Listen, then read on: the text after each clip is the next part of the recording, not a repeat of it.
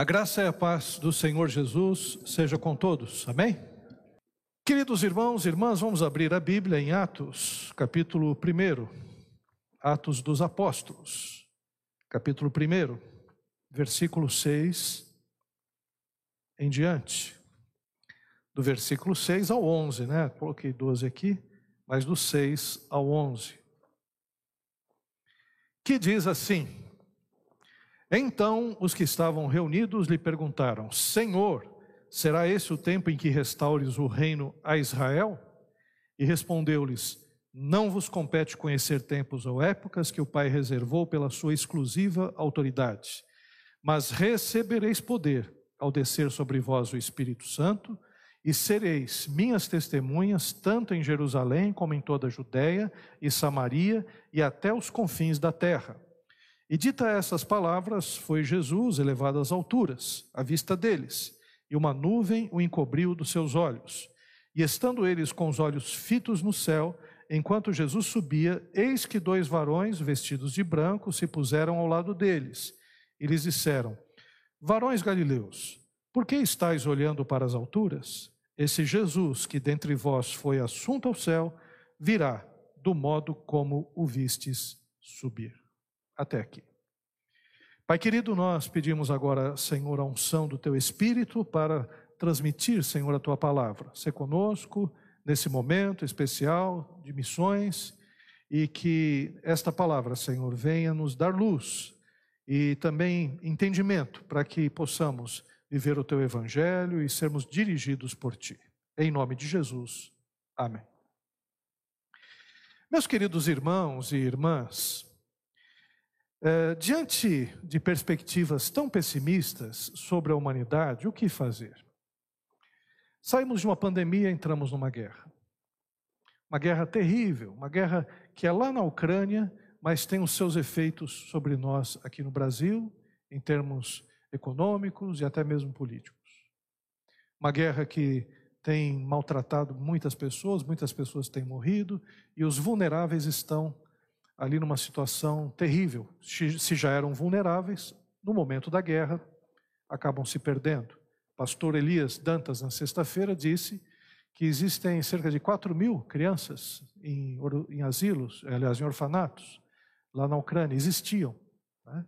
E por causa da guerra, essas crianças acabaram sendo né, também removidas, movidas das, dos orfanatos em que estavam. Algumas ONGs algumas delas internacionais, muitas ONGs boas, começaram a ajudar, auxiliar uh, cerca de duas mil crianças. Mas, no entanto, existem mais outras duas mil crianças que estão né, numa situação muito difícil. E, para piorar a situação, algumas pessoas têm usado essas crianças. Algumas uh, organizações malignas que estão pegando essas crianças, para matá-las, para que os seus órgãos sejam doados, aliás, sejam vendidos. O pastor estava falando no número de 400 crianças. Também tem a questão da, eh, do tráfico sexual, tanto de moças, adolescentes né, e crianças, também que estão sendo encaminhadas para grupos que escravizam pessoas traficam pessoas né, e agem dessa maneira tão ruim. Efeitos da guerra, porque a guerra não só mata pessoas, não só mata os soldados, não só destrói casas, mas arrebenta com infâncias, acaba com velhices, acaba com pessoas inocentes. Então, quando a gente olha para um mundo desse, fala: Senhor, misericórdia, Pai, tem condição? Como é que a gente vai lidar com notícias tão ruins tão trágicas. Né? E temos, uh, ouvido, uh, temos ouvido e visto tantas coisas nos noticiários que nos fazem cada vez mais desanimar. Por isso que muitas pessoas estão neuróticas, muitas pessoas estão depressivas, ansiosas por causa desse tempo. Se não bastasse também as lutas diárias, porque todos nós temos, hein? Todos nós temos lutas diárias é um parente enfermo, ou até mesmo nós mesmos, é uma pessoa da família que não está bem, é, são relacionamentos que não estão se acertando, é, são os medos que a gente tem em relação ao futuro, evidentemente, por causa da questão financeira. Às vezes está faltando dinheiro, tá? Difícil a situação para muitos, para grande parte das pessoas. Então, se não bastassem essas lutas diárias, pessoais e familiares, nós vivemos numa sociedade em constante crise, uma sociedade doente, uma sociedade problemática, né? uma, uma sociedade moralmente né? também é, totalmente desacorçoada, trocando os valores. É, nós temos hoje um motivo, um, um, orgulho duvidoso em relação ao Brasil, em relação a uma cantora que faz sucesso agora mundial, mas, no entanto, com músicas extremamente morais. Músicas que não são exemplo para ninguém. Eu estava conversando até com a Daisy, né? eu vi uma outra cantora também, estava na TV. Eu falei: olha que caminho ruim que essas cantoras fazem. Elas cantam músicas maliciosas, músicas que exploram a sexualidade, ganham sucesso porque a, a imoralidade vende e vende muito e, ao mesmo tempo, estão sendo um mau exemplo para centenas, milhares de moças que estão achando que esse é o caminho do sucesso, que é isso que deve se fazer da sua vida também, vendendo o seu corpo. Então, nós temos uma sociedade que está num momento trágico também. E qual deve ser o nosso anseio enquanto cristãos? Esse texto é um texto muito interessante, porque os judeus no contexto deles, eles estavam passando situações que, se não são iguais, mas situações de crise complicadas também. Eles estavam sob o jugo do Império Romano e eles esperavam a vinda do Messias. Eles, eram, eles faziam parte de um povo escravizado, um povo que era subjugado pelos romanos, a maldade dos romanos também era muito grande. Não pense que naquela época a situação era boa para os judeus, porque um povo escravo é um povo escravo em todos os sentidos. Né? Uh, até mesmo uh, as mulheres sofriam mais naquele período, né, sob o jugo daqueles que eram os seus, os seus senhores. Também nós podemos perceber né, que os impostos eram altíssimos.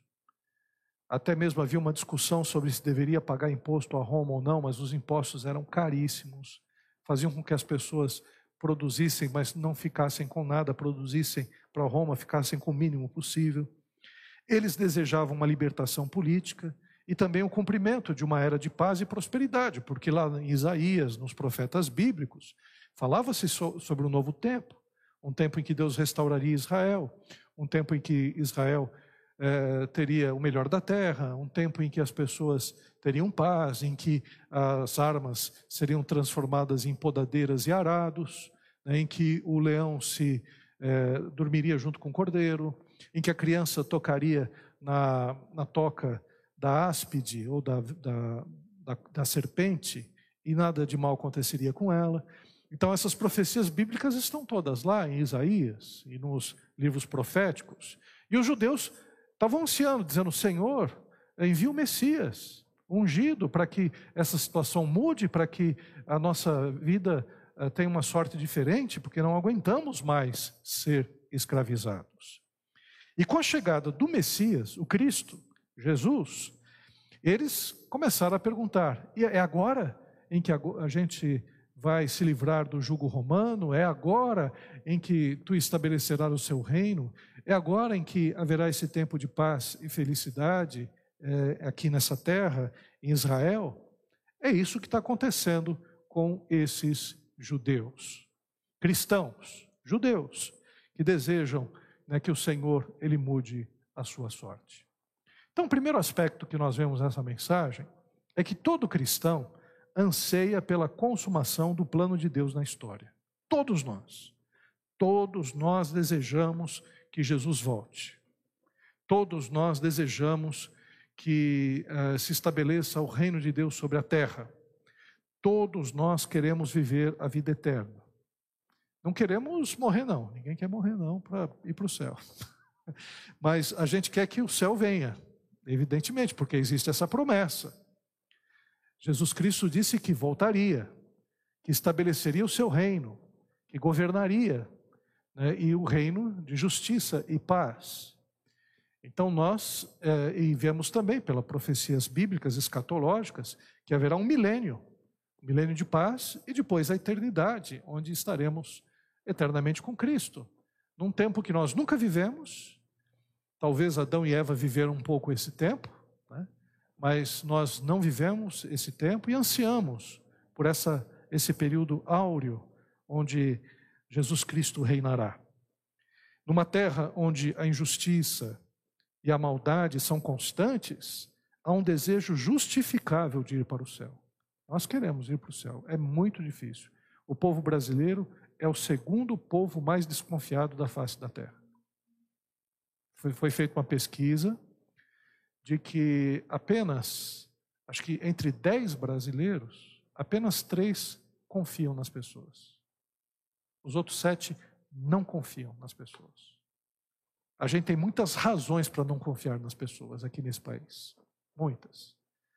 Nosso país é muito corrupto. É difícil. Né? E, por exemplo, eu acho que desses três que acreditam ainda, deve ser tudo crente. deve ser os 30% de crente que acreditam, né? Porque os outros 70% não acreditam mais. Não acreditam mais. Uma terra complicada, uma terra difícil.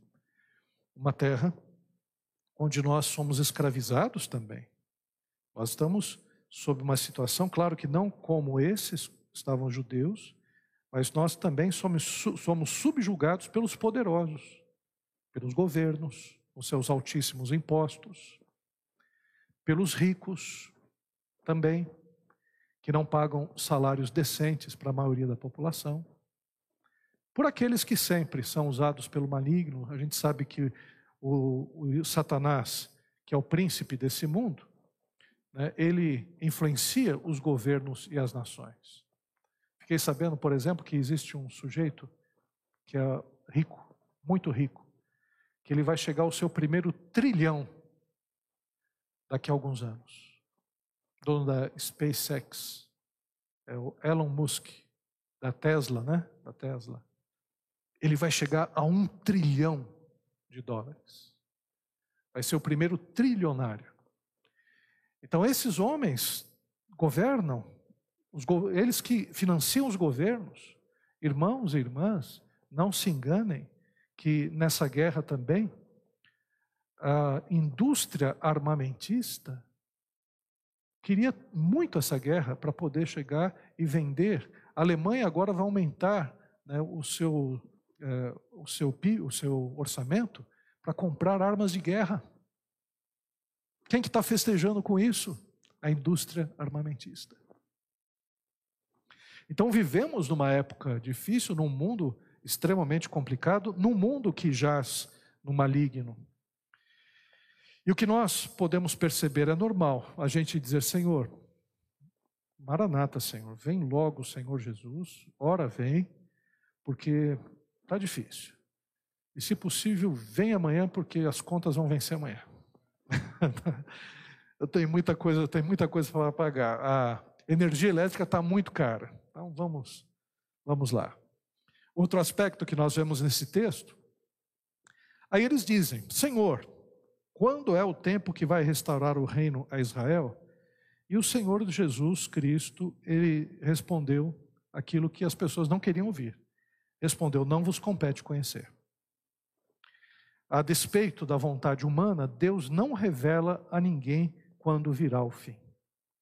Deus não revela quando virá o fim, porque somente Ele sabe o número daqueles que hão de ser salvos.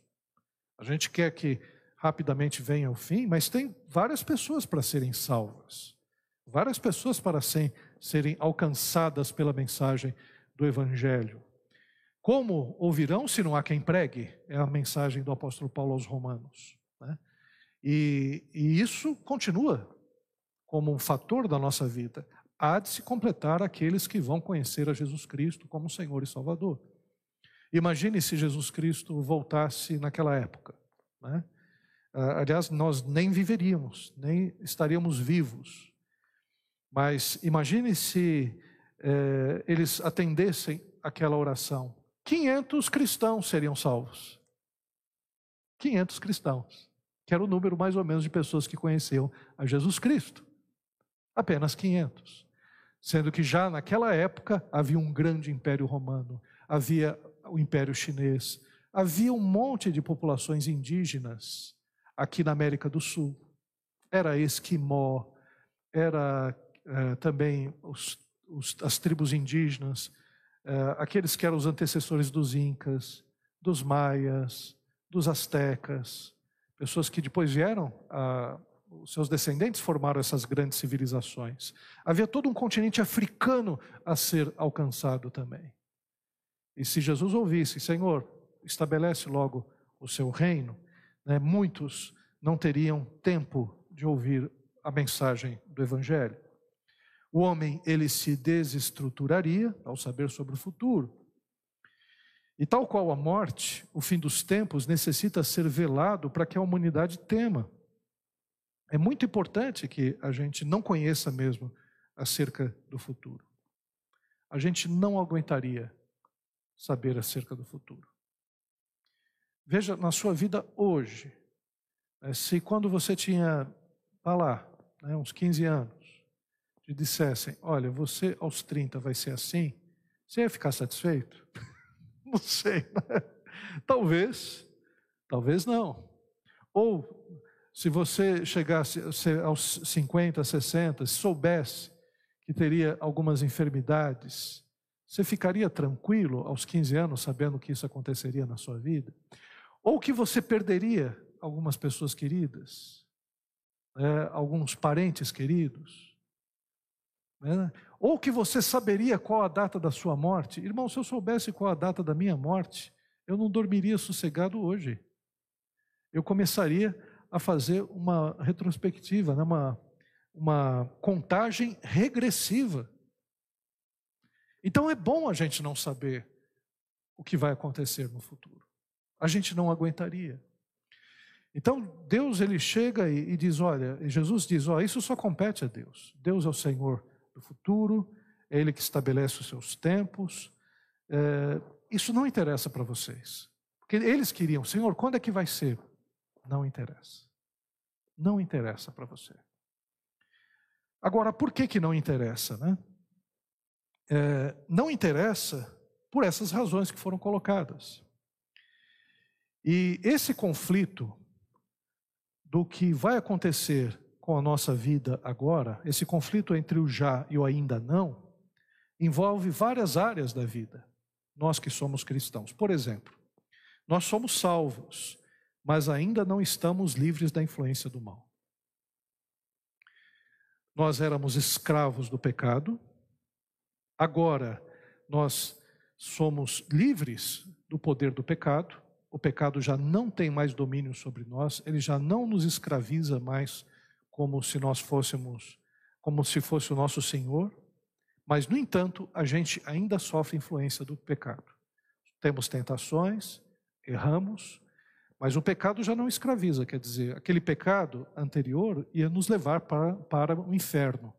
Hoje não. Cristo morreu em nosso lugar, perdoou os nossos pecados, através do seu sangue nós fomos lavados, então o pecado já não tem mais domínio sobre nós. Mas, no entanto, nós ainda sofremos a influência do pecado. Fica bobeando para você ver que se não vai acontecer alguma coisa ruim na sua vida. Né?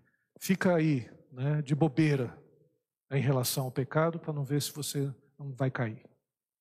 Né? É, fica com a sua mente apenas carregada de coisas ruins, de tentações, para não ver que você pode é, sofrer essa influência maligna e cair. Por isso que a Bíblia fala: aquele que pensa estar em pé, veja que não caia. Então nós não somos mais escravos do pecado, mas sofremos influência do pecado. Nós fomos curados. Diz a palavra de Deus que pelas pisaduras de Jesus nós fomos sarados. Mas ainda nós não possuímos um corpo que foi glorificado. Então nós temos a promessa da cura. Nós teremos um corpo glorificado. Nós não teremos mais os problemas que temos agora, problemas genéticos, problemas de doenças adquiridas, problemas de doenças mentais, é, físicas, uma série de doenças. É, no nosso, se, se a gente pega um microscópio e olha o número de bactérias que a gente tem, né, de vírus, de, de seres que habitam na vida da gente, são bilhões. É como se eh, a gente fosse a Terra povoada de habitantes. O nosso ser é povoado de um monte de vírus, de bactérias, de bacilos. Os nossos órgãos funcionam mais ou menos, as nossas células de vez em quando erram. Né? Tem umas células que de vez em quando começam a se multiplicar é, malignamente, são as células cancerosas. Outro dia eu estava vendo aqui no meu braço uma, uma, uma pinta, né? Eu olhei assim, que esquisito isso aqui. Por que está desse jeito? Não, não, é uma coisa de sol tal. Eu falei, ah, vou ver, vou lá, vou ver o que, que é isso. Vai que é uma célula louca né, que está se multiplicando para virar um negócio ruim. Não é? Olha que eu não sou hipocondríaco, né? mas olhei assim falei, o que, que é isso? Eu não conhecia esse negócio?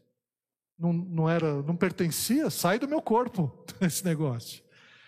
Então o nosso corpo ele padece das dificuldades, mas nós temos a promessa do corpo glorificado. Então, daqui um tempo, irmãos, no meu caso eu tenho 50 e poucos anos, daqui mais ou menos uns 50, né, já vou para a glória celestial, vou para o paraíso, fico esperando o arrebatamento da igreja, o corpo glorificado, aí não vai ter mais problemas. Já no paraíso, fico lá esperando, em espírito, tudo bem. Mas ainda não temos isso. Então sofremos. Eu, irmãos, não sei o que está acontecendo comigo. Não sei se isso acontece com vocês também. Se tem alguém para dar uma receita para mim. Eu estou levantando, estou com dor na planta do pé. Também você está? Pelo amor de Deus, que negócio é esse? Eu nunca tive isso. Aí levanto com os dois pés doendo. Tem que me equilibrar um pouco, aí depois passa. Falei, mas que negócio é esse? Agora vou ter que ir no médico para ver por que, que os meus, as duas plantas do pé estão doendo. Né? Eu não vou falar mais nada, não, porque eu já estou ficando desanimado aqui. Mas nós também somos filhos de Deus. Temos o Espírito Santo em nosso coração, mas não vemos Deus face a face. Temos ainda algumas dificuldades. É pela fé que nós estamos aqui, pela fé que nós cremos em Deus nosso Senhor, bem-aventurado aqueles que não viram e creram, disse Jesus, mas, no entanto, a gente não vê Deus como Adão, por exemplo, falava com Deus na viração do dia. Aliás, não era nem questão de ver, só de ouvir a voz já estava bom. Não tem época na sua vida que você fala, Deus, fala comigo, Senhor, o que, que eu tenho que fazer aqui, Senhor? Eu vou fazer isso, vou fazer aquilo, aí você fica. Aí apela, abre a Bíblia assim, né? para tentar procurar um versículo assim ao acaso, aí piora a situação, tá? tem um versículo que cai na genealogia, né? E você fica ali naquele negócio, Senhor, pelo amor de Deus, Senhor, fala comigo, eu não estou ouvindo a sua voz. Porque a gente tem ainda dificuldades de ver a Deus face a face, de ouvir ao Senhor. Ainda vemos como um espelho, e então veremos tudo plenamente. É o nosso conflito. Nós temos tudo isso, somos filhos de Deus, salvos em Cristo Jesus, temos a vida eterna, teremos um corpo glorificado, veremos Deus face a face, mas agora é parcial. Tudo parcial. Então por isso é que nós ansiamos e dizemos: Senhor, vem logo, Senhor, porque está difícil. Outro aspecto que nós vemos nessa passagem: se não é para a gente apenas se preocupar quando é que o Senhor Jesus vai fazer, vai voltar. E olha que parece que tem gente que não aprende. Todo ano tem um sujeito que marca a volta de Cristo Jesus. Todo ano tem alguém que faz cálculos. Os adventistas fizeram isso no passado, erraram. Aí outros grupos fizeram também. Recentemente todo mundo achava que Jesus Cristo voltaria no ano 2000, aí depois colocaram para o ano 2007, aí tem o Apocalipse Inca 2012, e o pessoal vai marcando data como se não conhecesse esse texto. Esse texto está dizendo: não vos compete saber. Não é para calcular, para marcar data, não é para você fazer isso. Então, se não é para a gente fazer isso, o que, que é para a gente fazer? Aí nós temos algo importante. A resposta para o conflito entre já e ainda não é a missão, a nossa missão. Deus ele nos conclama a sermos testemunhas no presente. Porque o que o Senhor Jesus ele diz? Olha, não é agora que vai acontecer o reino. Vocês não vão para a eternidade agora, mas vocês vão receber poder. O Espírito Santo de Deus vai ser derramado sobre vós. Então, o poder do Espírito Santo nos dá capacidade justamente para vencer todas essas questões. É o Espírito que nos impulsiona, é o Espírito que, é, que tem gemidos inexprimíveis né, nessa forma de lidar com Deus, Ele que se comunica com Deus, é, nós nos comunicamos com Deus através dele. É Ele que nos traz a, a convicção da salvação, é Ele que nos dá os dons espirituais, é Ele que nos traz o fruto do Espírito, que é amor, paz, benignidade, bondade, é, mansidão, domínio próprio, é, fé, alegria. É Ele que nos dota com os dons e Ele que nos dá o fruto. Então nós temos armas espirituais para vencer toda essa dificuldade que nós temos. Então é o Espírito que nos traz essa convicção, é o Espírito que nos faz entender a palavra de Deus. É o Espírito. E o Espírito Santo, ao descer sobre nós, nos impulsiona a fazer a vontade de Deus. Porque sabendo que uma vida eterna nos espera, nós devemos seguir em direção à vontade de Deus na terra. É a oração do Pai Nosso. Seja feita a tua vontade, assim na, aqui na terra como é nos céus. Então nós estamos aqui para fazer a vontade de Deus, para que o seu nome seja levado às nações, para que teu, o seu nome seja glorificado. E nos níveis que estão colocados aqui, tanto em Jerusalém, a nossa Jerusalém é o nível 1, Jerusalém é a nossa casa, são os nossos amigos, são os nossos colegas de sala de aula. A nossa Jerusalém são o pessoal de São Bernardo, aqui, é de São Paulo, de Adema, pessoal que a gente tromba com eles no, no, nos coletivos, no ônibus, no metrô, que vai falando com eles. Esse, essa é a nossa Jerusalém. É o nível 1. Então nós, o que, que nós precisamos fazer? Receber poder para sermos testemunhas para esses. Também Jerusalém e Judéia é o nível 1. Samaria, Samaria já é um outro povo, já é uma outra língua, semelhante à nossa, mas é um outro nível, é o nível 2. O nível 2 seriam os sul-americanos, americano, uh, sul-americanos, eh, bolivianos, venezuelanos, eh, também argentinos, uruguaios, paraguaios, e até mesmo aqueles que falam inglês, porque o inglês já não é desconhecido de grande parte da nossa população, a gente pode falar inglês. Né? Então, esses são nível 2. Nesse nível 2, nós podemos ver essas pessoas, já que no Brasil também estão em todos os lugares ou até mesmo ir, se é o nosso chamado missionário, ir até as nações, ir para um povo evangelizar, fazer um impacto missionário, é fazer um, umas férias missionárias, um fim de semana missionário, com objetivo intencional de ir para um lugar, uma cidade, como vai fazer o pastor Jair agora, lá em Minas, ele vai fazer umas viagens em algumas cidades e vai parar nas cidades com um grupo aqui da igreja e vai entregar folheto. Ó, eu vim de São Bernardo para entregar esse folheto para você. Deus tem uma obra na sua vida. Você acha que não vai fazer diferença na vida da pessoa? Uma, uma moça, um rapaz lá no, no, em Minas, uma cidadezinha pequena, recebendo um folheto, Olha, um sujeito de São Bernardo, Deus falou para ele vir aqui. Vai fazer diferença na vida da pessoa. Então, esse nível 2, no caso, não é propriamente uma cidade aqui em Minas, porque Minas seria até nível 1, um, né? mas o nível 2 seria uma cidade como na Venezuela, uma cidade na, no, no Paraguai e por aí afora. E o nível 3, até os confins da terra, que seriam aqueles lugares mesmo em que você vai falar com uma pessoa, você não tem parâmetros, até linguísticos, para falar com essa pessoa. pessoa é um, uma tribo indígena, é um indiano, é um chinês, é uma pessoa de uma cultura muito diferente da tua. Esse é o nível 3. E nesse caso, por exemplo, Oséias foi lá na Índia, foi instrumento de Deus para abençoar as pessoas ali. Outros missionários têm feito esse trabalho em vários lugares. A Ilana Raquel está lá nos representando como igreja, levando o evangelho de Cristo para refugiados sírios. Esse é o nível 3. Então, o que Jesus Cristo falou, olha, não é para vocês apenas se preocuparem com os tempos. Não é para você se preocupar apenas em estabelecer o reino de Deus aqui nessa terra, achando quando é que vai ser. É para você fazer, pregar a palavra. É para você levar o evangelho para as pessoas. E para isso eu te dei o Espírito Santo. Não dei o Espírito Santo para você ficar brigando.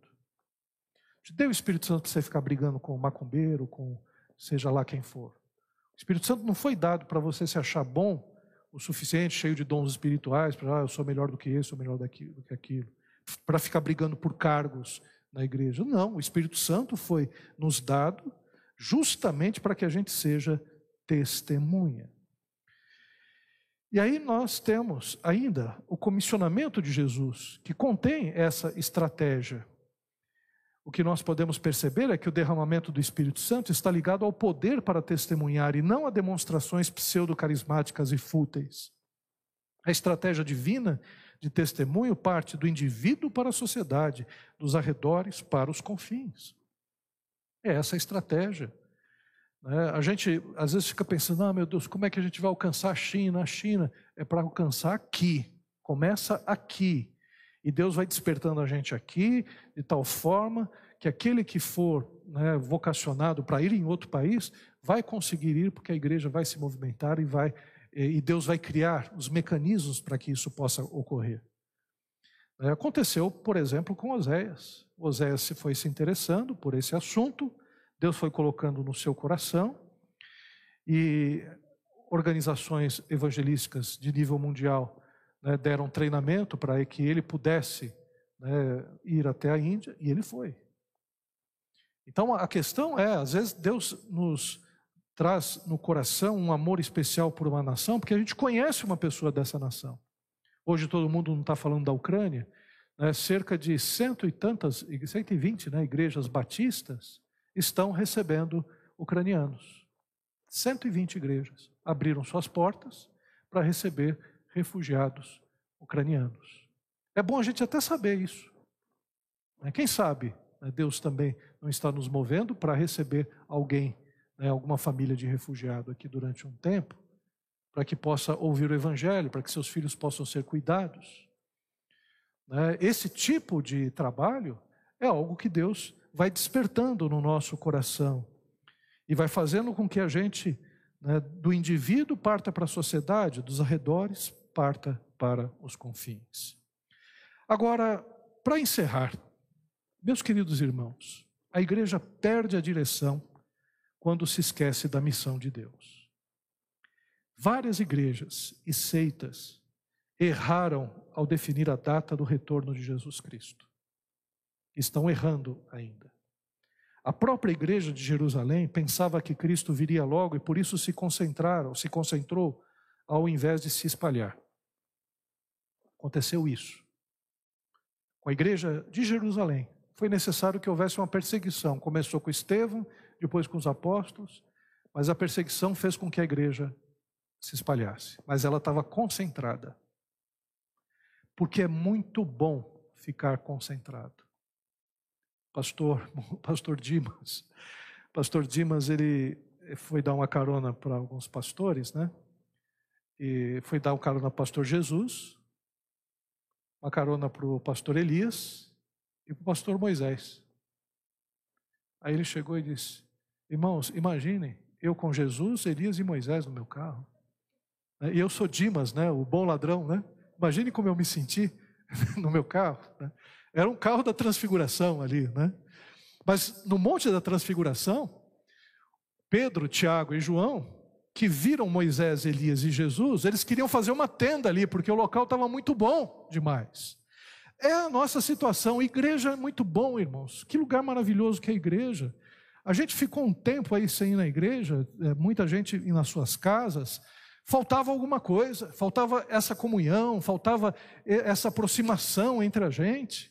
A Ana Neuza chegou aqui hoje de manhã, pastor, eu estou muito feliz. Falei, por quê? Porque a igreja está cheia, está tá de novo, começa está enchendo aqui de manhã. Falei, glória a Deus, é isso mesmo. Né? É muito bom estar aqui, mas nós não podemos fazer desse lugar apenas um local de celebração, um local apenas de comunhão. A gente não pode perder a nossa missão. Nós precisamos olhar para aqueles que estão lá de fora. E é importante olhar porque as pessoas precisam de Cristo Jesus. Né? Essa é a nossa função.